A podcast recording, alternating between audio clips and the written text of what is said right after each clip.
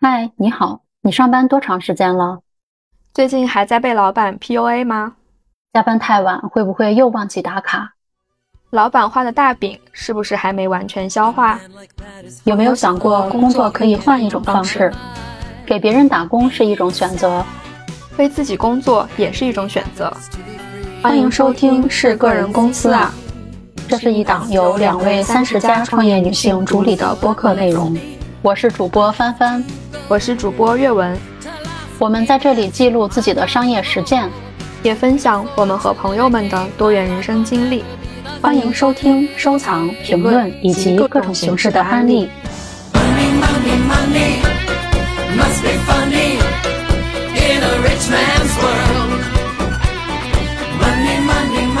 大家好，欢迎收听是个人公司啊播客。今天是我们播客的第四期的内容，跟第三期一样，我们依然是在线下的录制，也就是我和阅文面对面。对对啊，我们今天还邀请到一位阅文的好朋友佳佳老师。佳佳老师呢是服务过很多特殊需要儿童和他们的家庭的心理咨询师。嗯，Hello，大家好，特别开心能在这里聊天。确定这一期的播客主题的时候，其实是参照了我们三个人，呃，前段时间应该是共同的一个从业经历，也就是心智障碍领域的从业经历。我是在这个里边应该是从业时间最短的，我是二零年的九月份才加入到心智障碍服务这个行业。那佳佳呢？如果说第一个和特需小朋友的工作，应该是一五年。嗯，二零一五年，对对，阅文是从什么时候开始的？呃，我的第一个项目是在二零一七年的年底，和一家做自闭症融合教育的机构来合作，呃，之后也呃在学习的过程中做了很多就是合作项目，自闭症相关的合作项目，以及后来在这家机构工作，大概是从前到后四五年的时间。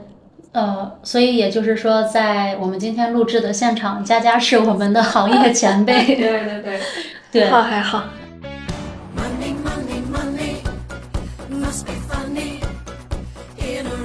好，OK，那上面我们介绍了大家从业的时长，接下来我其实特别想问一下我们的行业前辈 佳佳老师，呃，最开始是怎么进入到这个这个领域的？对，感觉还是蛮机缘巧合的。嗯，就是我们有一个同行会说，凡是服务我们特需小朋友的，不是业力所致，就是愿力所致。然后确实是有很多的机缘。然后我有一个同行转借给我一个个案，然后这个个案是一个非常典型的自闭症小朋友。然后自打和他开始工作，就好像再也放不下这些小朋友了。对，呃，其实我也有这种感觉，就是看到了这些孩子和他们的家庭之后，就很难再不去管他们。嗯，呃，那阅文是怎么进入到这个行业的呢？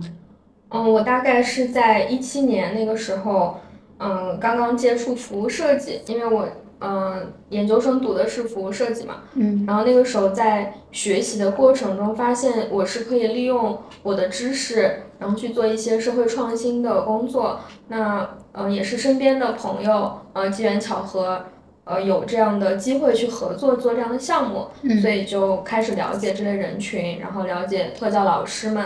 也是，就后来呃各种项目合作吧，就是很难放下这个事情。嗯，看起来就是两位在进入这个行业都是因为自己的专业，啊，但我我有点不一样，我是因为当时是孩子六个半月的时候，其实从四个月的时候就开始找工作，嗯，因为不想回到之前的行业，因为那个行业经常加班，还涉及到要频繁出差，就想陪孩子时间多一点，离家近一点，其实就是想找一个。钱呃钱多少不太有所谓，但是就是离家近活儿少的一个工作，然后就就投了好多简历，面试了好多，最后这家公司说，哎，呃，就聊得还挺投缘的，就过来了。在进入这个行业之前，我其实对心智障碍、对自闭症的了解几乎是为零，可能就是呃之前看过呃大福那个电影，嗯，呃海洋天堂，对，后来。之前也看过那个《爸爸爱喜和那本书，这是就是仅有的认知，嗯，然后就进来，进来之后呢，因为当时是自己刚做妈妈六个半月，呃看到很多的案例都是妈妈或者父母对这个孩子有有很多的付出，包括去呃把自己后边的职业或者说后边的人生都都舍弃掉，然后去陪伴这个孩子。当时可能是作为母亲的一个同理心吧，就比较能够去理解这些父母，然后自己也有孩子，所以也会更加的去。呃，对这些孩子就是发出于最最朴实的那种那种嗯呃那种感觉，然后就一直做到现在，大概三年的时间。对，我跟你很像的有一个点是，其实我进入行业的时候，我也完全对这类群体没有任何的了解，也是在刚刚开始呃知道有这样的情况会发生的时候，嗯，那个时候看的一部电影叫《自闭历程》。哦，然后是国外的一部讲一个阿斯伯格高功能的一个呃一位女士，然后她通过就她身边的人怎么去帮助她，以及她自己的一些嗯，相当于他的需要被满足，然后他的一些特质被发挥出来，然后有所成就的一个很呃，相当于是很典型的案例。对对，然后了解了这样的群体和大家在做的事情。我其实是在入行之后，大概一年到一年半的时间才看那部电影。看完之后，我当时再回看到我自己现实的这些，我就发现其实，呃，那个主角应该是天宝格兰丁博士，嗯他的他他的那些成就或者说他的生活状态，他有自己的工作，有自己的专业职业的领域，然后可以发光发热，嗯，有话语权，然后还能够反哺这个这个这个群体，就是。非常的难得，可能需要天时地利。然后又想了一下，如果国内出现这个情这个类似的情况，大概需要多长时间？我觉得那个时间是不能被估计出来的。就是我我个人会觉得，就是很难得，但是它会是一个一个呃这个行业里边的人努力的一个方向吧。嗯，对，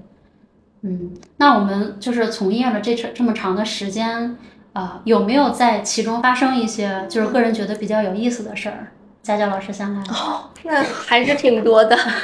当然有一些很突然的事件，在我们的工作里面就会经常发生。这些小朋友他们会有跟很多小朋友们不太一样的一些反应，对然后有的时候会也会吓到。刚开始的时候，比如说突然的发生一些，呃，就是拉了尿了呀这样的一个事情，但也有的时候很暖心，因为他们的表达同样很直接。就这次暑期嘛，现在刚刚开学，暑期的时候，呃，就会有小朋友他的工作就中断了，因为就回老家呀、去玩儿啊什么的。嗯然后有一天我继续开始接待这个小朋友的时候，那个小朋友看到我的一瞬间，然后就喊说：“哎呀，好几周没见了，我可想死你了！” 哇，当时心就化了。他还记得你。呃，那那肯定，因为我们是一个长程工作的小朋友，嗯但是他会用这样非常直接的这样的一个表达，然后甚至有的小朋友他会就是直接扑上来，然后直接爬到你身上，然后这样的一些行为，就是当你理解之后，你就会觉得还挺温暖的。嗯就是自闭症的小朋友，他不太会就是掩藏自己的情绪和情感，他会非常直接的表达出来。对，对，一旦他在的时候就非常直接，嗯嗯，而且他们好像也会就是非常直觉性的知道，哎，他要跟谁更好。嗯谁会更真心的对他，然后他就把更掏心的东西给你，那个样子特别可爱。好有爱啊。嗯，对我是在他们的身上看到了很多成年人，包括一些所谓的健全的小孩子身上没有的那种特别纯真的那些品质。我觉得那些品质是非常非常打动我的。嗯，是的，我这边发生过一些比较有意思的事情，其实我自己印象深刻的是有两个，这两个其实都源于我主动去做了一些项目，然后这些项目给孩子带来一些反馈，然后他们的表现又给了我很多正向的反馈。一个是去年的时候，我们在一家呃不是公益众筹平台，是一家文创产品的众筹平台做了一个众筹的项目。当时相当于一个预售的机制，就是我先把孩子们之前做出来的一些呃小的手工艺作品放上去给大家看，然后告诉大家呃，这些是特殊孩子能够做出来的。然后我们现在也准备了大概两款产品，这两款产品你可以提前支付费用去购买。然后呢，孩子们接到订单之后，呃，就会去在两个月的时间里做出来，然后再邮寄给呃购买的这些人。在这个过程中，我们当时众筹是用了四十七天的时间，大概众筹到了三十五个订单。这三十五个订单最终拿到我们拿到联系方式的时候，是有姓名。呃，联系方式，然后邮寄地址这三个主要的信息。后来我们就把它去分给我们的孩子们，啊，会告诉这些孩子们，呃，比如说住在呃朝阳区呃某某街道某某小区的这个李先生，嗯，他购买了你的什么什么产品，你要在比如说两个月的时间，七月一日之前把它做出来，能不能办到？然后这个有其中有一个孩子，就是他之前只是有。我要找妈妈要钱去买东西，然后现在他知道他学的这些，包括他呃之前做出来的这些东西是第一被人需要，第二是哎居然有人花钱买我的东西，他就是明白了这个卖的这个概念，他知道我是被我是被需第一我是被需要的，第二我的能力是得到别人认可了，然后做这个事情就特别认真。我们当时就是在去。最后一天去交付这个订单，因为当天要邮寄出去的时候，呃，那个特教老师是专门拍了一个视频，那个视频是那个孩子特别开心的把这个就是他负责的这一些产品装到盒子里，然后再把这个盒子装到袋子里，你就看到那个视频里面那个孩子哼着歌，然后嗯，这个是哪个叔叔的，这个是哪个叔叔的，我要给他们寄走，就是特别开心。然后我看到这个之后，就是。我也很开心，因为在做这个项目的时候，其实是面临了很大的压力。啊，第一个压力就是来自于机构内部的，因为可能我我就是我这边工作的这个机构相对来说比较封闭。嗯。呃，特教老师对于众筹这个概念不是很了解。嗯。呃，甚至于说，呃，文创产品的众筹。大家可能之前听都没听过，可能之前有有一些比较时髦的人去玩儿，呃，手办呀、潮玩呀这些东西，但是对于特教老师来说好像比较遥远，嗯呃，大家不认，呃，然后呢，家长们其实对这个也是有一点，呃，持怀疑的态度，但是他们没有明说出来，你是能够感觉出来的。然后就是这个机构的领导层可能对于，呃，这个众筹也是，就是那你就去试试吧，就是也没有抱太大希望。然后最终结果，最后的结果出来之后，它确实是有一些收入。这些收入我们扣除了成本之后，都，呃，比如说这个孩子接了十个订单，这个孩子接了十五个订单，我们基本上是按比例就换成现金，然后给到发到这个孩子手里的。那我就觉得，呃，最终这个众筹产品。成功与否对我来说是成功的，因为我看到了那个视频里边 特别开心的那个孩子，美滋滋的，就是美滋滋的去，呃，把这个产品放到盒子里，盒子再放到袋子里的这个过程，对我来说，OK，我认为这个产品这个项目是成功了。那这个项目成功之后，对我的一个非常大的一个推动，就是我要去做更多的这种啊市场化的项目，就是让别人真正的来去认可特殊孩子他们的能力。他们的作品，然后去付费支持这些孩子们，而不是说，哎呀，我觉得你好可怜呐，我觉得你们家好可怜，我去给你一些施舍的这种，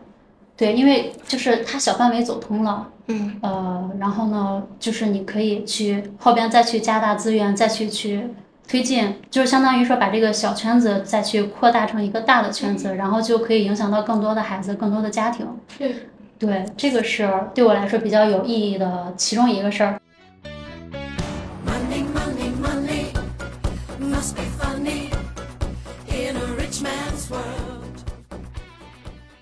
第二个事儿就是大概一个月前，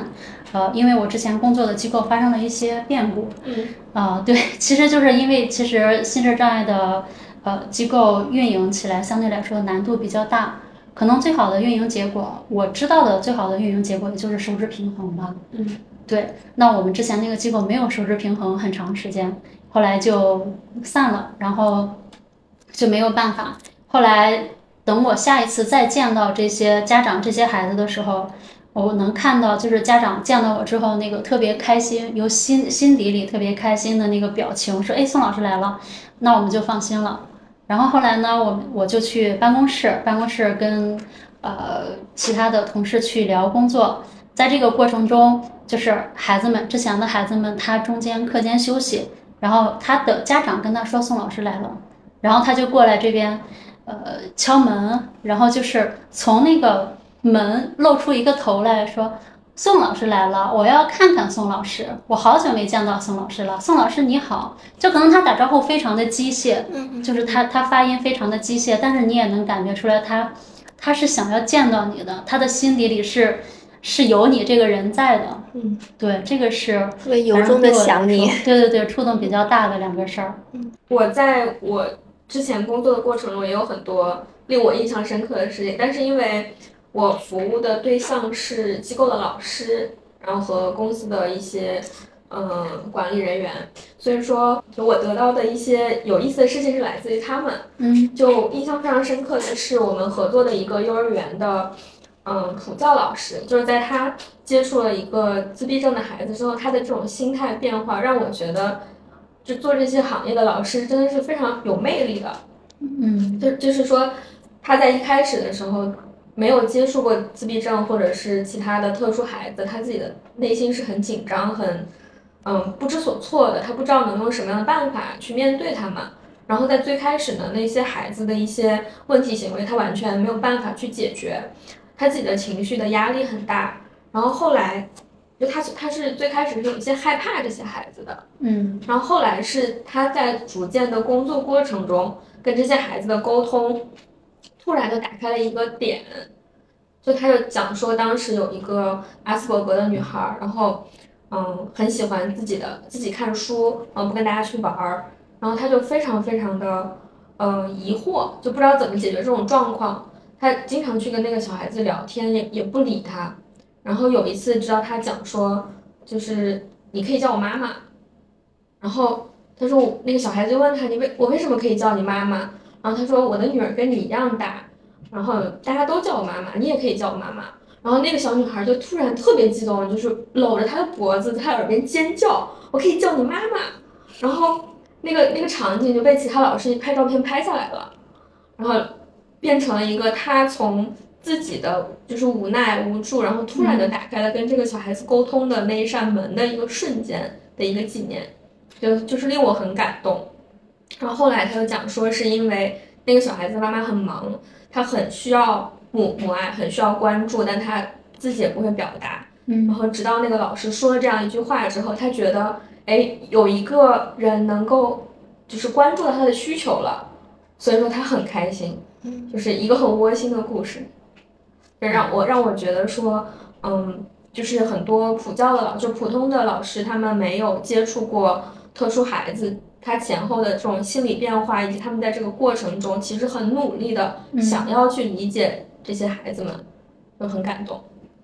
我感觉我们两个这个案例的共同点就是我们的付出去改变了一些这个行业里边的人，促促使他去做出了一些改变，然后其实就相当于说，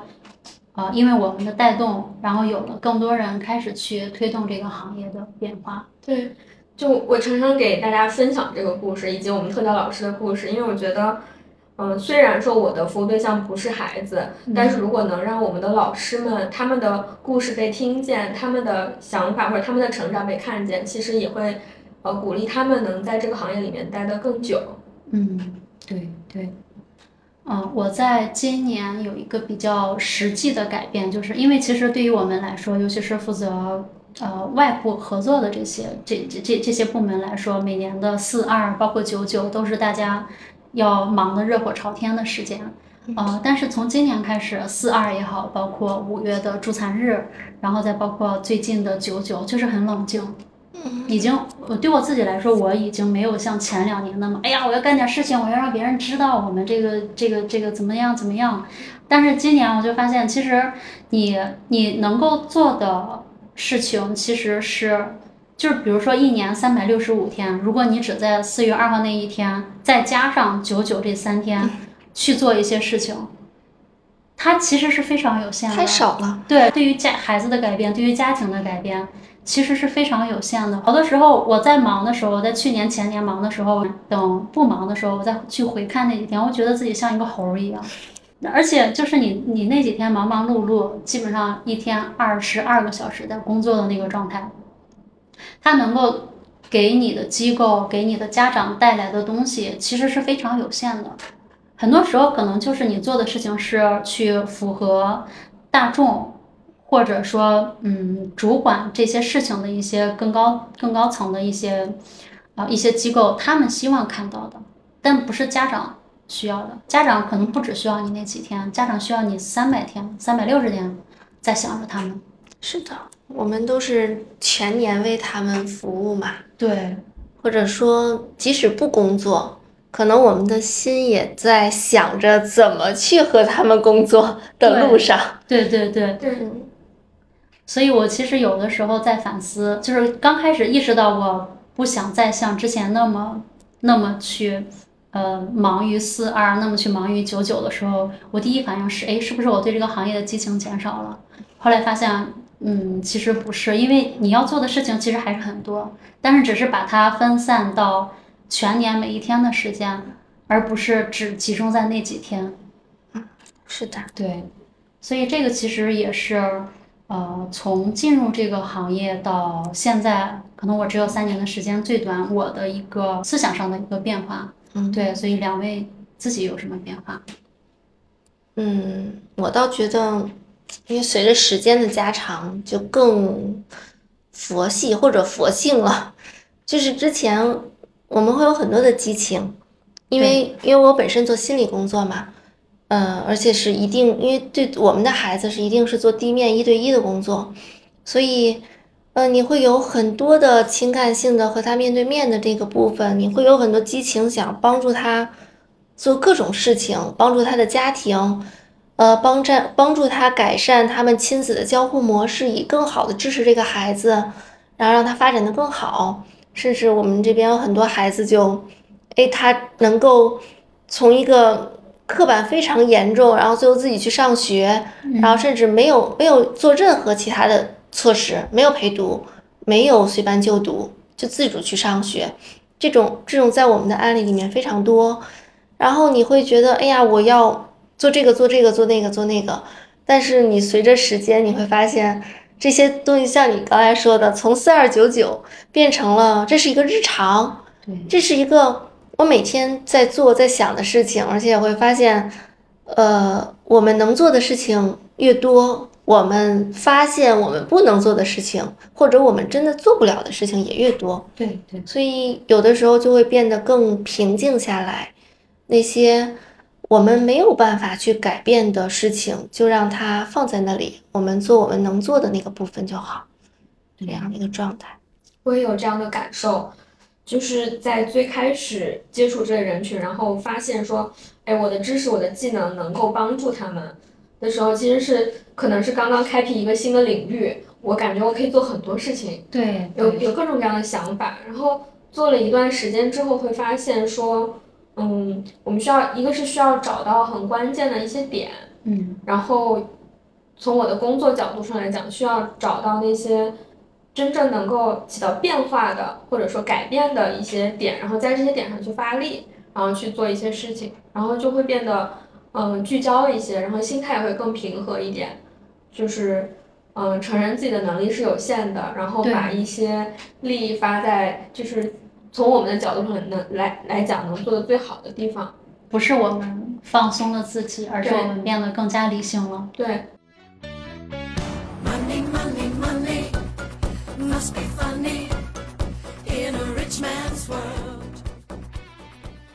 还有一个问题就是，我们现在可能从业时间从三年到七八年的时间都有，那在这个呃过程中。呃，刚才我们是讲了我们对于行业的理解，现在就是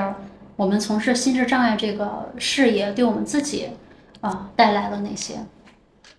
嗯，这个还蛮多的，因为首先可能跟我个人的行业有关，因为我并不是特教的老师，是做心理咨询的这样的一个工作，所以。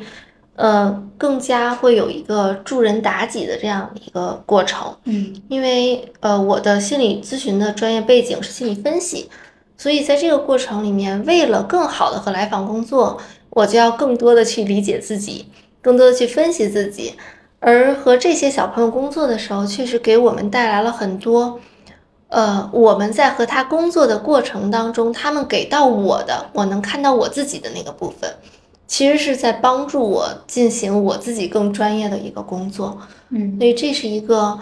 呃，就好像我就是我帮助了他，他也帮助了我，然后就有这样一个非常正向的循环，其实是有一个非常好的一个心理感受的。虽然这中间也是各种磕磕绊绊，各种状态。那另外有的呢，就是，呃，因为就像，呃，刚才岳文也说到，说我们刚开始做的时候，我们会想很多事情，我们能帮他的事情，因为我们经常看到。嗯，面对这样的一些小朋友的人群，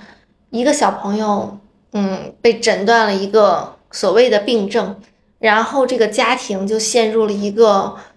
呃，氛围低落，然后各种混乱，然后经济也需要各种去调配的这样的一个生活状态，所以我们经常会希望有自己更多的工作给到，不仅仅是这个孩子，甚至是这个家庭。因为这个孩子，即使哪怕他带引号的生病了，但是我们的家庭他还要有他正常的一个家庭的功能，不能把整个家庭这么多人的生活都有一个毁灭性的打击。所以这个时候也是我自己要回到了我们这个 播客的主题，呃，是个人公司啊这样的一个主题里面，是因为他们的这样的一个人群的存在，嗯我才去会去考察更多的这种助人达己的项目，然后以至于我希望他们在今后能够也同样复制到这些家庭当中，帮助他们在陪伴孩子需要时间，在带孩子去做各种干预需要金钱的同时，能让他在这两个方面能够共同拥有，而不仅仅是。一个一个爸爸努力的去上班赚钱，然后妈妈辞职，然后带着孩子奔波在各种机构的路上，这种生活状态，我觉得以后也能帮助到吧。对，这是愿望。刚才讲的是对您个人事业的一个改变，有没有对你自己个人的一些改变呢？嗯，自己的话其实也会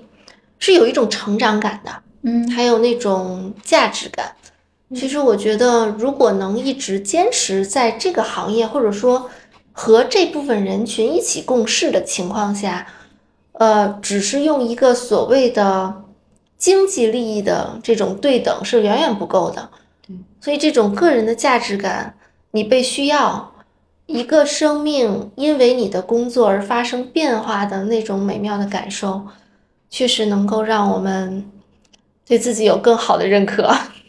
对对，其实这点是最难得的，因为其实好多像我的一些同龄人，有一些在大厂工作，或者说在一些比较大的公司里边工作，会面临很多的情绪上面的发不出去的一些一些问题，然后这些问题可能就导致更多心理上面的一些问题，他们就会很羡慕我的工作，说。啊、第一，你的工作不用加班，但是我说我加班的时候你不知道。那第二呢，就是他他说了一个非常直观的一一句话，就是你能看到自己工作产生价值。嗯，对，对，是的，可能比如说在大厂做运营的人，他去做了很多非常好的、非常光鲜亮丽的方案，提交给他的老板的老板的老板的老板，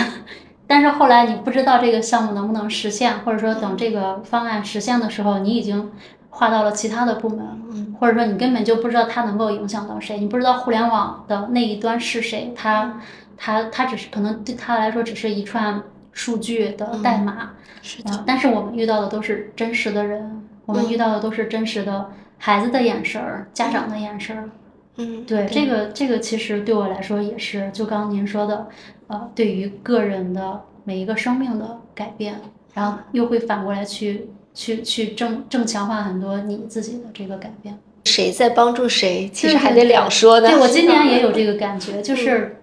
就是谁在帮助谁，对，不是说我去去给你们去改变很多，而是说，哎，你们让我有机会来去看到更多的事情，可以有机会去做很多事情，或者说我们一起去做很多事情。是呀，对，就是我也有很强的这样的感受。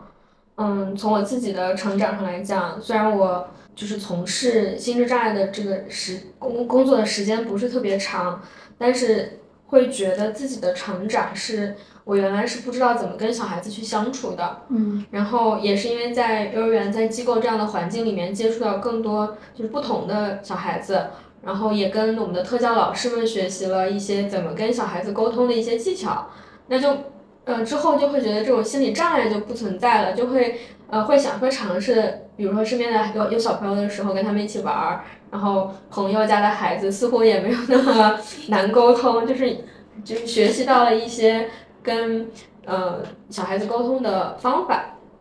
然后我自己的话也是，虽然我现在没有在做嗯特教的呃或者是心智障碍的这个事业了，然后我自己做其他的工作，我也总会想办法去跟之前关注的这个群体去做一些联系和结合，然后或者是通过我身边认识的人，大家在做的项目，然后一起去寻找在不同的领域上，也许可以跟呃心智障碍领域能够产生交集的地方。也是我们之前讲的，就可能关注到他们，然后从事一段时间之后就，呃，放不下这群人。对，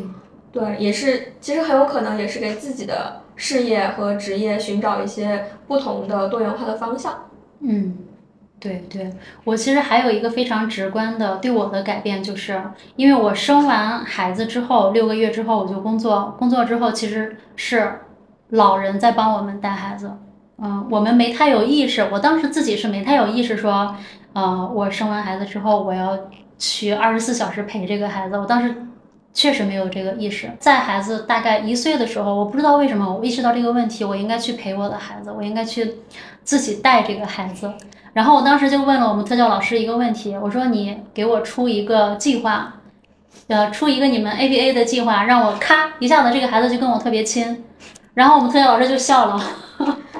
就笑了，说这个没有办法，就是我没有办法出一个方案让你让咔这个孩子就跟你跟你跟你亲，想要跟你玩，但是就是你要多带他，你要多在他身边让他看见你，你要多跟他玩儿。嗯，所以他我是下午问的他，然后当天下班回去之后，我就强行那会儿他还是坐在那个小车上面，还不能走路，嗯我就强行把他从奶奶那边给拉过来，说妈妈带你去玩儿。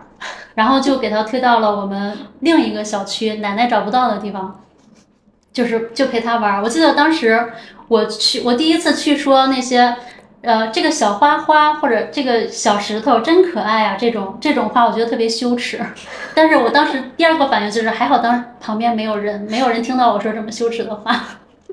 对，后来就是从最开始。我可以带他出去玩二十分钟，然后到四十分钟，到一个小时，到两个小时，到半天，这样慢慢慢慢的，嗯，就按照特教老师的那个 给我的建议，就是你就得多陪他玩，让他熟悉你，相信你，就慢慢的，现在孩子跟我亲，晚上跟爸爸妈妈一起睡，嗯，这个是对我的，就是相当于说，虽然 ABA 没有直接作用到我如何带孩子，但是特教老师跟我说的，你要。陪他玩儿，让他跟你熟悉，这个是其实帮到我很多，这是一个。第二个就是，呃，其实，在进入到这个行业的时间跟我的孩子成长的时间是基本上是同步进行的。然后我看到这个里边就有这些，比如说这些特殊的孩子，他们的一些一些这些情况吧，那我会反过来对我的孩子更加的就不会那么鸡娃。嗯，对，但是有的时候也会被拉扯，因为可能小区里边其他的妈妈会去想说，呃，我要去给他报什么班儿，然后我要去，呃，他的小学应该在哪个哪个学校，我应该去把房子放在哪个哪个就是学区房那些，还有就是包括呃，有一些妈妈会非常严格的规定，爸爸每天要陪孩子两个小时。如果这个两两个小时到不了的话，可能家庭关系就很紧张，或者说我认为你不爱这个孩子，就是就是这种夫妻之间的关系会很紧张。那在这个过程中，就是我会自己放下很多，就是你自己开开心心的就行，你不用去考第一名，你不用去干这干那，去有一些啊，像三岁三岁的时候认识。两千个成语，真的有这种，而且就在我们身边，我觉得好恐怖啊！就是不要给孩子太多的压力，这个是呃对我的一个改变吧。对，通常我们的家长都需要支持。刚才说的时候，我我就在笑，你 太可爱了。但是幸好有这样的一个接触，对，让我们能和自己的孩子、自己的家庭有一个更自然的关系。嗯我经常要和我们的家长做很多工作，因为作为所谓的成人，我们好多人都忘记怎么玩了。就是我昨天还在小河边拿着木棍敲蛤蟆，然后只有一个小朋友和我一起，所有大人都在一边站着，用那样的眼光看着你。但是其实是因为我们社会是有压力给成人的，对对，所以成人的这个压力是一定会不经意、不自觉的些许的转嫁到孩子身上的。所以，我们如何学会和孩子在一起，或者说学会让自己自然下来、放松下来，其实可能远比你给他报了什么班儿，你给他花了多少钱要重要的多。所以，其实我突然在想，如果能有更多的大众和我们这些所谓的带有一些些特需的需求的小朋友能够在一起，就是哪怕几个小时的那种接触，可能都会对他们有影响。这个影响可能就会更多的是我们的孩子给予他们的，对，而不是他们在服务我们什么，是这样的那种感觉。对，其实因为我我之前工作是做呃融合教育嘛，嗯那其实理念就是说，嗯、这些特有特殊需要的孩子跟普通的孩子他们在一起，嗯、学习生活其实是能够双向的，都会互相有帮助。对于普通孩子来讲，他其实会认识到这个世界的多样性，嗯然后同时给他们也有一些机会去帮助别人，然后也会找到一些自己跟别人相处过过程中的一些方法，还有一些就他们能够收获的东西。不仅仅是特殊需要孩子在这个融合的过程中，他们得到了一个自然的发展，其实是双向帮助。嗯，是的，对对，所以其实我们三个现在做个人公司，有相当一部分业务也是在去推动社会融合，只不过不是用对，不是用常规意义上认为的公益，或者说这种呃社会公共服务的手段。对，而且公益这件事情本身，它和是否盈利好像也并不是一个完全等号的概念。对虽然这个我不是那么了解，嗯，我觉得至少在我们这个 领域里面，就那些父母们，他们能够有一些新的，因为孩子而学到的很多东西，对，其实这也是因为如果没有这个孩子的出现，很多的内部的深层的东西，他可能都意识不到。我后边就认识到好多家长跟我说说，嗯，他其实特别感谢这个孩子，因为这个孩子让他重新认识到了他自己，认识到了家庭夫妻的关系这些。呀好，那今天我们三个就是聊了聊自己在心智障碍这个领域的从业经历，但其实，在纵观整个障碍领域，其实不光有心智障碍，肢体的、视视力的、听力的这些，呃，都会有很多。呃，那我们现在的录制时间是刚好是九月的七号，其实也是在九九的这个范围内。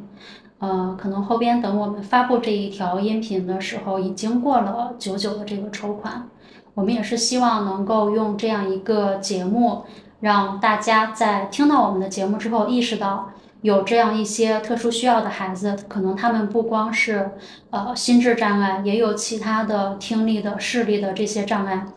嗯，希望大家再去看到一些跟普通孩子表现不一样孩子的时候，不要第一时间就去嫌弃，或者说去用异样的眼光看他们。可能他们自己在克服自己的障碍的里边，已经花了很长的时间、很长的精力，再去克服自己的障碍。呃，那也希望大家能够对特殊需要的孩子和他们的家庭多一些理解，多一些包容。那我们今天的节目就先到这里，呃，感谢您的收听，再见。拜拜。拜拜。